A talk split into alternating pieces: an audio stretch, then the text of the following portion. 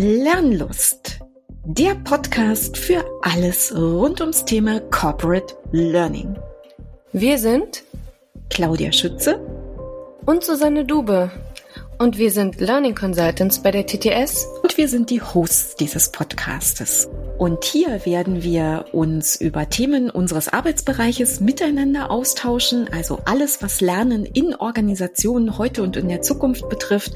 Und wir werden uns von Zeit zu Zeit interne oder auch externe Experten in unsere Runde einladen. Und wir freuen uns, wenn ihr dabei seid. Die TTS Qualitätskriterien für gutes Training gibt es mittlerweile seit über zehn Jahren. Damals wurden sie noch mit dem Fokus auf Präsenztrainings entwickelt. Die Formate haben sich seitdem gewandelt. Nicht nur klassisches E-Learning kam dazu auch Virtual Classroom Training und noch viel mehr. Die Qualitätskriterien haben sich weiterentwickelt. Im Moment ist es tatsächlich so, dass wir uns wieder in einer Phase der Veränderung befinden. Das Lernen wird noch selbstorganisierter, die Produkte sollen noch schneller verfügbar sein. Die Lernenden bestimmen mehr und mehr selbst und äh, können aus einer Vielzahl von Angeboten entscheiden.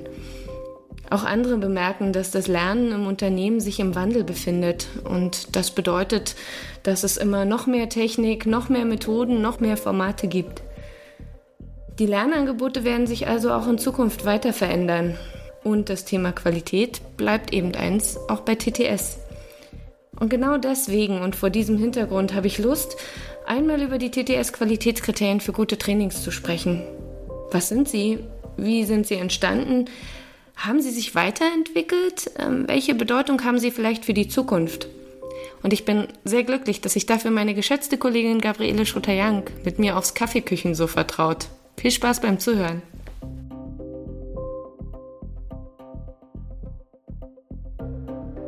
Hallo liebe Gabi und hallo liebe Zuhörer, herzlich willkommen zum aktuellen Lernlust-Podcast. Ähm, heute zum Thema Qualitätskriterien. Und ich habe mir Gabi Schröter-Jank eingeladen. Darf ich Gabi sagen? Eigentlich Gabriele. Ja, also wie, wie, wie viele Jahre kennen wir uns? Na, zehn. Ja. genau. Gut, und ich bin mal frech, Gabi. Ich, äh, ich stelle dich vor, was du für mich bist, und du sagst mal am Ende, ob du dich wiederfindest, ob du sagst, okay, ja, das könnte ich sein. Und zwar, Gabriele Schröter-Jank, die ich nun seit zehn Jahren kenne, ist mein persönlicher Wissenspool. Sie ist systemische Denkerin. Sie ist meine Auf den Punkt Bringerin. Ähm, sie ist Mathematikerin und das ist vielleicht auch etwas, was dazu führt, dass sie so viele Sachen auf den Punkt bringt. Und äh, tatsächlich das Wichtigste für den heutigen Termin ist, sie ist eine der Urheberinnen der TTS-Qualitätskriterien und äh, Liebe Gabi, ach nein, erstmal eine Frage. Stimmt das so? Haut es so hin? Willst du dich da, findest du dich wieder in meiner Beschreibung? Naja, jetzt ein bisschen schon, weil ich natürlich äh, so einen Hang habe zu diesen systemischen Geschichten, weil ich immer noch gerne mich mit irgendwelchen mathematischen Sachen beschäftige. Also insofern fühle ich mich da schon ein Stück auch beschrieben. Was ich für dich bin, kann ich natürlich ähm, nicht selber beurteilen. Aber wenn du sagst, dass ich für dich der Wissenspool bin, dann ähm, ist das so. Und das kann ich natürlich gut und gerne annehmen. Das ist ja gar keine Frage. Sehr schön. Und jetzt habe ich äh, tatsächlich ja als einen Punkt auch gesagt, ähm, Du bist eine der Urheberinnen der TTS Qualitätskriterien. Ähm, und die sollen ja heute unser Thema so ein bisschen sein. Ähm, wir hatten gesagt, wir wollen mal schauen, was ist das eigentlich? Ähm, wie sind wir dazu gekommen? Und was bedeuten die äh, vielleicht auch in der heutigen Zeit? Denn mhm. vielleicht kannst du ein bisschen aus dem Nähkästchen plaudern. Wann sind die denn entstanden und wie seid ihr überhaupt dazu gekommen, äh, euch mit dem Thema Qualitätskriterien zu beschäftigen? Ja, also das ist schon also wirklich viele Jahre her, dass wir uns damit beschäftigt haben. Und ich würde mich auch nicht als Urheberin davon bezeichnen, sondern wir sind eine Arbeitsgruppe gewesen von vier, fünf äh, Mitarbeiterinnen, Mitarbeitern von äh, TTS. Und wir haben uns damals Gedanken gemacht, ähm, wie können wir eigentlich unseren ähm, Unterricht, den wir bei Kunden machen, wo wir ja IT-Systeme schulen, wie können wir den attraktiv machen? Und äh, wir hatten eigentlich sehr stark diese Motivation zu sagen, ähm, wir müssen methodisch attraktiv arbeiten. Und irgendwann hatte ich aber den Punkt, ähm, und das ist, glaube ich, schon was, was von mir gekommen ist, dass ich gesagt habe, allein die Auswahl von attraktiven, aktivierenden Methoden macht noch nicht automatisch guten Unterricht. Da mhm. gehört mehr dazu. Und ähm, das war eigentlich so der Auslöser, dass wir gesagt haben, an was muss man denn im Umfeld noch denken, wenn Methoden alleine nicht guten Unterricht ausmachen. Und ähm, ich habe lange Jahre, ähm, ich habe Pädagogik studiert, habe viele Jahre bei Hilbert Meyer studiert, ähm, Schulpädagoge in Oldenburg, den ich sehr, sehr schätze. Ähm, und der hatte ein Buch veröffentlicht ähm, über, ähm, was ist guter Unterricht und hatte damit einige Studien ausgewertet, die entstanden sind damals im Umfeld dieser PISA-Krise, als es, als es hieß in den Schulen, äh, der Unterricht ist nicht gut genug, die Kinder lernen zu wenig.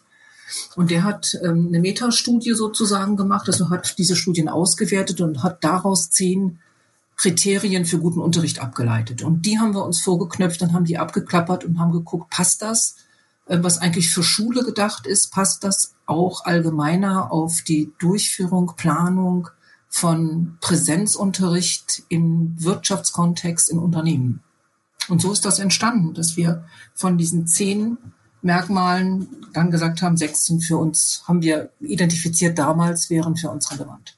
Wir müssen, glaube ich, heute äh, gar nicht so im Detail auf jedes Kriterium eingehen, nur da, wo es passt. Aber vielleicht kannst du mal die sechs nennen, die wir damals für wichtig gehalten haben und vielleicht auch die vier, die wir nicht für wichtig gehalten haben und vielleicht ja. auch, warum äh, genau die Entscheidung so gefallen ist. Also wir haben ähm, gesagt, also von diesen zehn Kriterien ist äh, die Methodenvielfalt natürlich eines, was da auch eine Rolle spielte, was ja so unser Ansatzpunkt gewesen ist. Ähm, aber dazu gehörte auch ähm, eine klare Strukturierung von ähm, ähm, Unterricht. Das haben wir für wichtig gehalten und haben auch natürlich überlegt, wie wir das umsetzen können ähm, in unserem Kontext. Ähm, lernförderliches Klima ist ein Thema gewesen. Ähm, die inhaltliche Passung, die ist bei, bei Hilbert Meyer hieß die inhaltliche Klarheit. Wir haben inhaltliche Passung daraus gemacht, wo wir gesagt haben, es muss der Unterricht, das, was wir unterrichten, muss auf die Zielgruppen passen. Wir müssen eine gute Bildungsbedarfsanalyse haben, müssen ähm, an den, an den Inhalten arbeiten, die den Arbeitskontext der Teilnehmer betreffen. Ähm, mhm. Also daran andocken. Das ist so das, was wir unter inhaltlicher Passung dann verstanden haben. Methodenvielfalt habe ich genannt. Intelligentes Üben, also viele Übemöglichkeiten zu schaffen, die auch hier wieder sehr nah am Arbeitskontext der, der Teilnehmer sind. Ähm, intelligentes Üben aber auch insofern, dass wir ja methodisch attraktiv und unterschiedlich vorgehen, so dass man am System Dinge ausprobieren kann, aber auch über Inhalte reden kann äh, und ganz unterschiedliche Übungszugänge zu diesen, zu den Themen, die wir äh, behandeln, ähm, eben ermöglichen kann.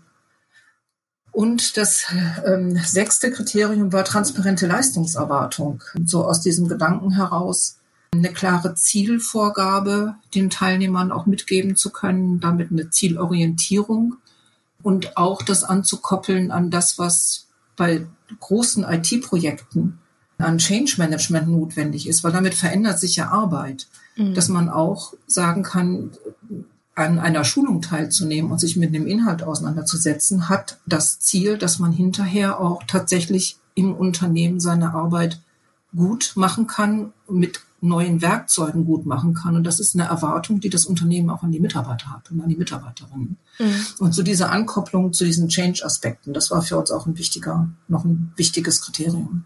Ja, das sind alles äh, richtig spannende Punkte und über die, die verschiedenen äh, oder über die vielen Jahre, die ich ja jetzt auch für TTS gearbeitet habe, habe ich immer wieder festgestellt, dass äh, diese Kriterien sich immer wieder bewahrheitet haben, dass ich gemerkt habe, wenn ich ein, ein Training wirklich nicht gut fand, dann hat entweder was in der Struktur quasi nicht gepasst oder wenn ich selbst an einem Training teilgenommen habe und mir war gar nicht klar, was, was wird von mir erwartet zum Beispiel oder was ist das drin, dann kann ich rückblickend natürlich auch sagen, klar, da hat äh, an dieser Stelle vielleicht ein bisschen was gefehlt. Du hast gerade einen wichtigen Punkt genannt. Du mhm. hast gesagt, ähm, wir machen Systemtraining. Vielleicht ist das eine wichtige Einordnung auch nochmal für die Kriterien oder würdest du sagen, nee, die sind eigentlich allgemeingültig? Ich glaube schon, dass die eine allgemeine Gültigkeit haben. Ich glaube, dass man sie, je nachdem, was der Schulungsinhalt ist, wahrscheinlich ein bisschen anders beleuchten und austarieren wird. Aber ich glaube, dass auch wenn man andere Themen im Unterricht behandelt, dass trotz alledem so etwas wie, es muss inhaltlich passen, das Klima muss ein lernförderliches sein. Es braucht eine klare Struktur, wie, wie die Vorgehensweise in dem Kurs ist, ähm, dass das genauso wichtige Kriterien sind, dass sich vielleicht die Methoden unterscheiden, dass mhm. sich auch die Möglichkeiten, was kann ich an Übungssituationen anbieten, was kann man an Reflexionsmöglichkeiten anbieten, dass sich das unterscheidet von den Themen her, dass man das von daher anders, ja, anders ausdeuten kann. Aber die Kriterien an sich sind für mich nach wie vor themenunabhängig. Ja, das macht Sinn, so wie du das beschreibst. Jetzt hatten wir vorhin noch gesagt, vier Kriterien habt ihr ausgeblendet. Mhm. Welche waren ja. das und warum? Vielleicht gab es ja einen Grund dafür. Ja, äh, ja, gab es natürlich schon, weil man muss ja bedenken, dass, ähm, dass dieses Buch von Hilbert ähm, entstanden ist ähm, in der Betrachtung von Unterricht in allgemeinbildenden Schulen. Mhm. Und da ist zum Beispiel ein, ein Punkt dabei gewesen, der nannte sich äh, oder nennt sich ähm, vorbereitete Umgebung. So, wenn ich Lehrer an der Schule bin, dann kann ich natürlich einen Klassenraum gestalten. Ähm, wenn ich Trainer in einem Wirtschaftsunternehmen oder für Wirtschaftsunternehmen bin, dann gehe ich, was weiß ich, ähm, in einen großen Chemiekonzern, finde einen Schulungsraum vor, der keine Fenster hat, wo die Wände ähm, grau sind, die Tische grau sind und der Fußboden dunkelgrau. Ähm, voller PCs, Kabel, die irgendwo rumhängen. Ähm, da habe ich wenig Möglichkeiten, ähm, die Umgebung so vorzubereiten. Vor allen Dingen, wenn man von Ort zu Ort reist, äh, hast du auch jetzt nicht Ausstattungsmöglichkeiten, die du mit dir schleppst, um einen Raum ansehnlich zu gestalten. Mhm. manchmal weiß man gar nicht, wie der aussieht. Ja. Also von daher haben wir gesagt, ähm, das ist was, ähm, was wichtig wäre, aber was eigentlich nicht unbedingt in unserem Einfluss, in unseren Einflussmöglichkeiten liegt. Mhm. Oder nur sehr begrenzt. Deswegen haben wir das ausgeblendet. Ähm, wir haben ausgeblendet den Punkt sinnstiftendes Kommunizieren. Ein Punkt, den ich extrem wichtig finde, aber den haben wir sozusagen gekoppelt mit ähm, Methodenvielfalt. Weil wir gesagt haben, unsere aktivierenden Methoden, die wir entwickelt haben, die führen eigentlich mit dazu, dass man viele Möglichkeiten findet, miteinander zu kommunizieren, über das, was man lernt, zu reden.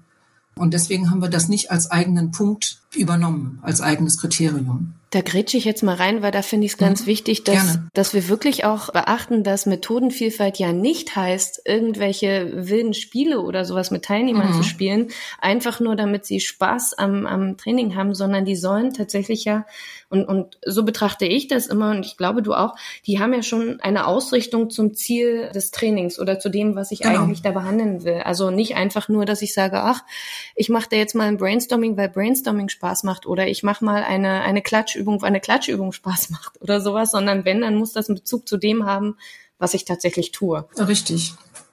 Und deswegen, also Methoden sollten immer ähm, auch die Möglichkeit äh, bieten, dass die Teilnehmerinnen und Teilnehmer ähm, über das, womit sie sich auseinandersetzen sollen in dem Kurs, dass sie sich darüber auch Gedanken machen, dass sie mhm. sich austauschen können, dass sie ins Reden kommen. Weil ich glaube, ähm, über, über das, was man lernt zu reden und zu kommunizieren, ist ein ganz wichtiger Baustein, um Dinge auch zu verinnerlichen und annehmen zu können. Hm. Also das ist nicht nur mit den Fingern auf der Tastatur eine Übung zu machen, sondern eben auch darüber in den Austausch zu gehen. Und deswegen hm. war das für uns so nah an der Methodenvielfalt, hm. dass wir das tatsächlich nicht als einen eigenen Punkt aufgenommen haben. Auch weil wir gedacht haben, für uns sind zehn, zehn solche Kriterien, Gütekriterien, Qualitätskriterien, ähm, sind uns zu viel. Wir wollen ja. das ein bisschen abspecken und uns so auf das Wesentliche konzentrieren. Okay. Individuelles Fördern war zum Beispiel auch eines, was im Schulkontext natürlich auch nochmal eine andere Rolle spielt, weil wir da über einen langen Zeitraum ähm, mit Schülern zusammenarbeiten, über so ein ganzes Schuljahr und du natürlich dann auch Schüler anders kennenlernst, auch kennenlernen musst, wo ist ein bestimmter Förderbedarf, wo braucht jemand nochmal eine besondere Unterstützung. Mhm. Ähm, das kannst du in einem Wirtschaftskontext, wenn du eine eintägige Schulung mit acht Erwachsenen hast, kommst du gar nicht dazu, dass du groß individuelle Fördermöglichkeiten entwickeln kannst. Ähm, da geht man rum und hilft und unterstützt, wo es gebraucht wird, äh, macht nochmal eine Erklärung mehr, wenn es notwendig ist, aber es ist nicht so dieser Aspekt von, so ich überlege mir jetzt, was individuell an Fördermöglichkeiten hier noch greifen kann, um jemandem das Lernen zu erleichtern. Das ist ein sehr spannender Punkt, da komme ich auch gleich nochmal drauf zurück, aber wir mhm. sind noch nicht mit allen durch, die ihr ausgeklammert habt, ne? Ähm, hoher Anteil echter Lernzeit. Das war der vierte, den wir weggelassen haben. Auch der hing uns zu sehr mit der Methodenvielfalt zusammen, weil ein Einsatz von Methoden für uns immer das Ziel hatte, ähm, echte Lernzeit zu erhöhen. Ja. Also nicht nur Leute irgendwie zu bespaßen, sondern viel Lernen damit zu ermöglichen. Dann, wie lange habt ihr gebraucht? Also ihr habt euch scheinbar sehr ausführlich damit beschäftigt. Ne? Wie, wie lange habt ihr euch damit auseinandergesetzt, bevor ihr gesagt habt, das sind jetzt die, die wir wirklich nehmen wollen? Du, ich weiß es nicht mehr genau. Ich, also wir haben, wir haben immer wieder mal Meetings gehabt, wo wir zu viert einen ganzen Tag zusammensaßen und ähm, gelesen haben, diskutiert haben, Gedanken ausgetauscht haben, ähm, so kreative Phasen hatten. Wir haben bestimmt sechs, sieben solche Tage gehabt, wo wir uns über diese Themen auseinandersetzen konnten. Hm. Ich, ich frage das auch vor dem Hintergrund, weil ich tatsächlich das Gefühl habe, so, so in den letzten Monaten viele Entwicklungen kommen Schlag auf Schlag auf Schlag auf Schlag auf Schlag. Und ich habe manchmal das Gefühl, dass ich mich gerne mal zurücknehmen würde und mir Zeit mhm. nehmen würde, um sowas konzeptionell zu durchdenken. Und ich glaube halt tatsächlich etwas, was ja so äh, so nachhaltig auch meine Trainings geprägt hat und äh, auch äh, die Art und Weise, wie wir Training bei uns machen oder Lernen bei uns gestalten, da kommen wir ja gleich noch mal ein bisschen tiefer dazu. Glaube ich, ist es schon für mich schön zu sehen, dass ihr euch dafür auch Zeit genommen habt und auch eine gute Grundlage genommen habt. Ja, also ich glaube, dass man, wenn man, wenn man tatsächlich so ähm, und für uns waren das grundlegende Themen, wenn man an solchen Themen arbeiten will, dass es wichtig ist, einen Austausch mit anderen zu haben, sich eben mhm. ähm, gegenseitig auch anzuregen, sich auch mal wechselseitig zu korrigieren, wenn einer so auf eine, eine Fährte abdriftet, wo man sagt, nee, das ist jetzt nicht wirklich zielführend, also dass man so Feedback und Resonanz hat. Das war wertvoll. Das war wirklich wertvoll. Und ich hatte auch, und ich denke, das ist anderen auch nicht anders gegangen, die da mitgewirkt haben, wir hatten das Gefühl, das, was wir, was wir damals entwickelt haben, war als Teamleistung tatsächlich mehr, als jeder einzelne von uns hätte ja erstellen können und denken können, sondern das ist wirklich ein Teamprodukt gewesen. Und das hat uns auch stolz gemacht und das hat uns auch verbunden miteinander. Das finde ich einen, sehr, sehr, sehr, sehr schönen Gedanken. Den lasse ich jetzt auch einfach so stehen, weil ich den so schön finde. Ähm, ich, ich habe vorhin noch etwas gehört und das bringt mich so ein bisschen ähm, auf meine nächste Frage, äh, die ich mir aufgeschrieben habe. Und zwar hattest du vorhin diesen Punkt individuelles Fördern äh, genannt ja. und hast gesagt, den haben wir ja bewusst rausgelassen, weil man das im Training nicht machen kann. Und rückblickend ist, finde ich das sehr, sehr spannend, das mal so rum zu betrachten, äh, weil das ja auch eine Kritik an Training immer war. Ne? Warum ja dann äh, jetzt ja. heute das auch anders gesehen wird. Das heißt, generell wäre für mich äh, mal die Frage, wie hat sich dann deine Sicht ähm, auf das Lernen und auf die Qualitätskriterien in den letzten zehn Jahren verändert? Würdest du das heute alles noch genauso unterschreiben wie damals? Also ich würde das, was wir damals gemacht haben, heute noch unterschreiben, wenn wir das beziehen auf ähm, die Durchführung von IT-Trainings im Wirtschaftskontext und auf Präsenztrainings. Ich glaube, dass das da immer noch richtig ist. Aber Lernen passiert heute eben nicht mehr so, sondern wir haben ähm, eine Entwicklung, die sehr stark ähm, digitale Lernmedien mit einbezieht in die Gestaltung von Lernprozessen. Und damit werden andere Aspekte meiner Ansicht nach plötzlich wichtiger, die wir damals erstmal zur Seite gelegt haben, weil wir das nur auf Präsenzunterricht bezogen haben. Mhm. Ähm, wenn wir an zum Beispiel den Einsatz von, von Lernprogrammen, von WBTs, ähm, wenn man darüber nachdenkt, dann haben wir eine Lernsituation, wo Teilnehmer eigentlich für sich alleine ein Lernprogramm durchklicken.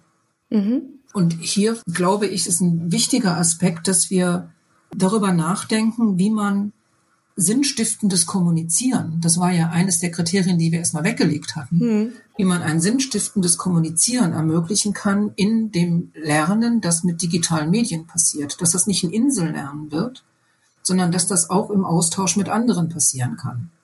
Also gerade da würde ich sehr, sehr, stark mal dahin tendieren zu sagen, dieses Kriterium, das wir damals weggelegt haben, weil wir es auf Präsenzunterricht bezogen haben, wird mhm. im Kontext von digitalen Lernmedien für mich plötzlich sehr bedeutsam.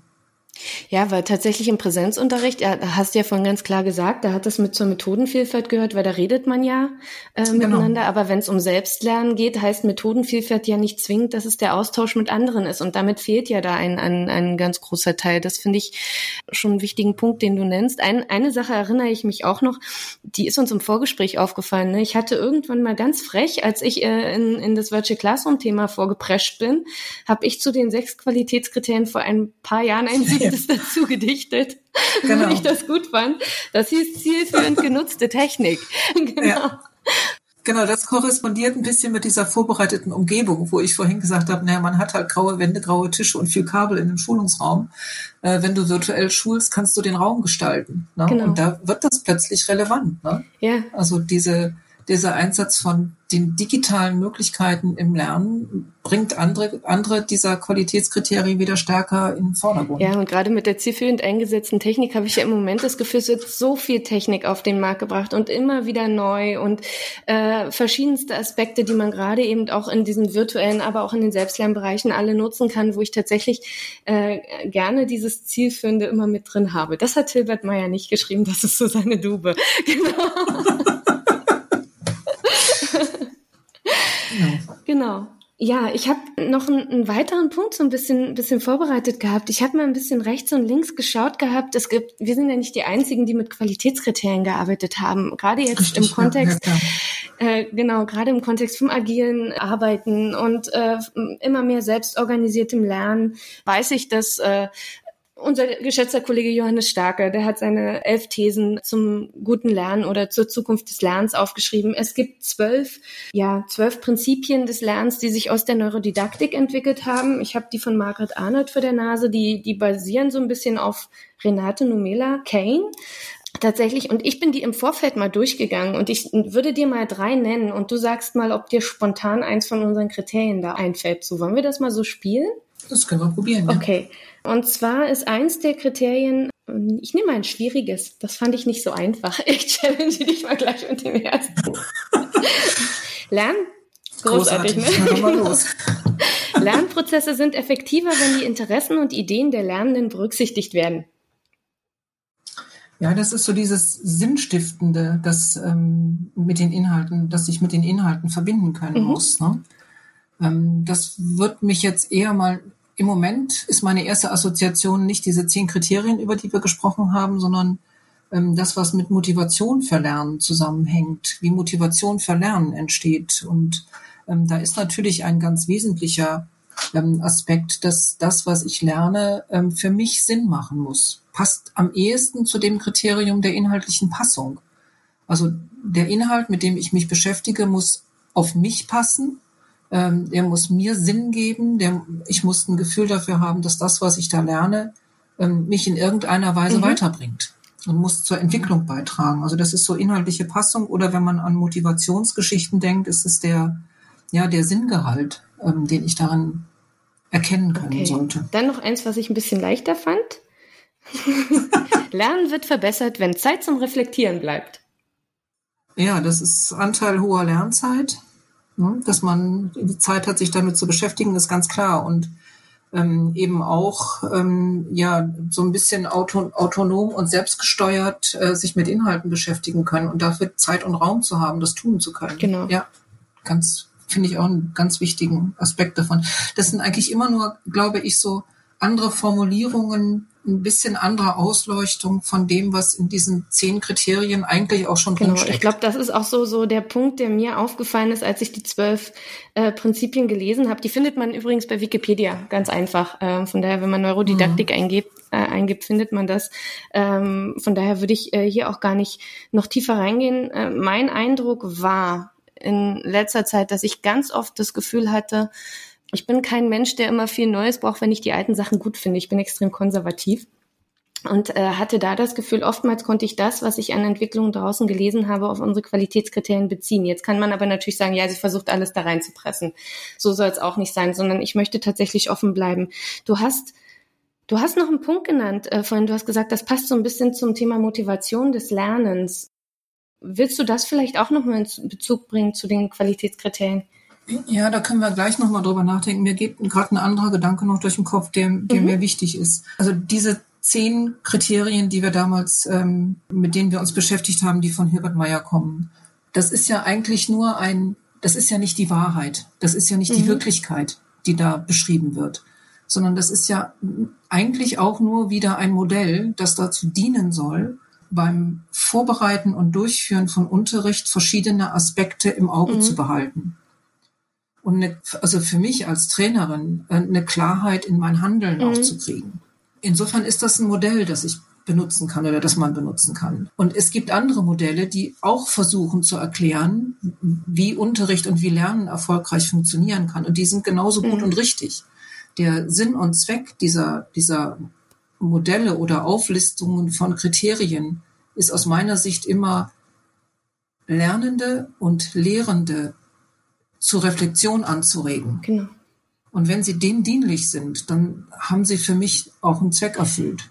Genau, eigentlich, äh, ja, ich stimme dir da voll und ganz zu. Was mir gerade so in den Kopf kommt, ist, dass ich tatsächlich äh, in meinem Arbeitsleben diese Kriterien auch oft mit dazu genommen habe und versucht habe, sie einem anderen Zweck zuzuführen. Also beispielsweise, wenn es um Virtual mhm. Classroom Training ging, habe ich ja versucht, nicht nur ähm, den Teil zu betrachten, der äh, im virtuellen Klassenraum mit mir gemeinsam stattfindet, sondern auch den Teil, den die Lerner tatsächlich in der Selbstlernphase haben. Und ich behaupte mhm. jetzt einfach mal, dass äh, eigentlich, wenn wir wollen, dass Menschen selbstgesteuert lernen, dann müssen wir äh, ihnen helfen, selbstständig und selbstorganisiert diese zehn Kriterien für sich selbst zu erfüllen, weil das ist ja dann wie Unterricht für sich selbst machen.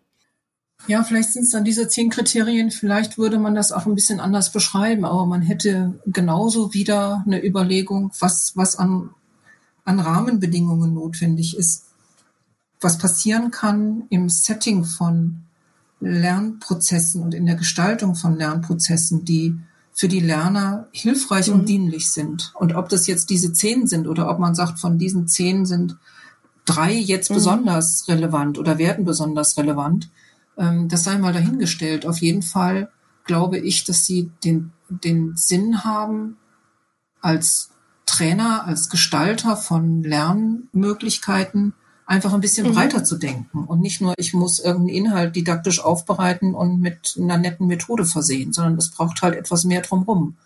Ähm, und dieses mehr drumherum, diese Gedanken in die Breite zu bringen, das erfüllen für mich diese ähm, ja, Überlegungen zu diesen Qualitätskriterien oder wie immer man mhm. das nennen will.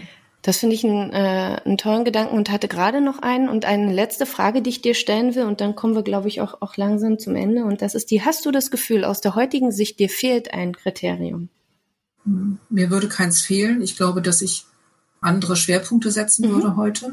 Also gerade in diesem ähm, zunehmenden ähm, Anspruch ähm, und Wunsch, selbst organisiert zu lernen, in dem, wo wir über agiles Lernen reden, wo also Lerner und Lernerinnen selber über Inhalte, Methoden, Zielrichtungen, Zeiten von Lernen bestimmen können mhm. sollen, wird für mich wichtiger so etwas wie was ist die Unternehmensstrategie? Was ist das Ziel eines, eines Bereichs? Wie wird das verkoppelt mit Lernen? Also das, was so eigentlich mal transparente Leistungserwartung mhm. war, ähm, dass das sehr viel stärker in Kommunikation kommen sollte, äh, weil das den Orientierung, den inhaltlichen Orientierungsrahmen gibt, den ein Unternehmen mhm. setzen kann. Also insofern würde ich da heute nochmal ein stärkeres Augenmerk drauf legen. Ich würde auch ein stärkeres Augenmerk drauf legen auf ähm, das, was als sinnstiftendes Kommunizieren beschrieben ist, weil Lernen immer auch stattfinden wird im Austausch mit anderen, im Austausch mit Teamleitern, im Austausch mit Lernbegleitern, im Austausch mit Kollegen, mit anderen Lernern, die Lernerfahrungen machen, die Wissen bereitstellen. Das ist das ganze Wissensaustausch in Communities wird eine sehr hohe Bedeutung, eine viel stärkere Bedeutung noch kriegen, mhm. als wir mhm. das heute haben.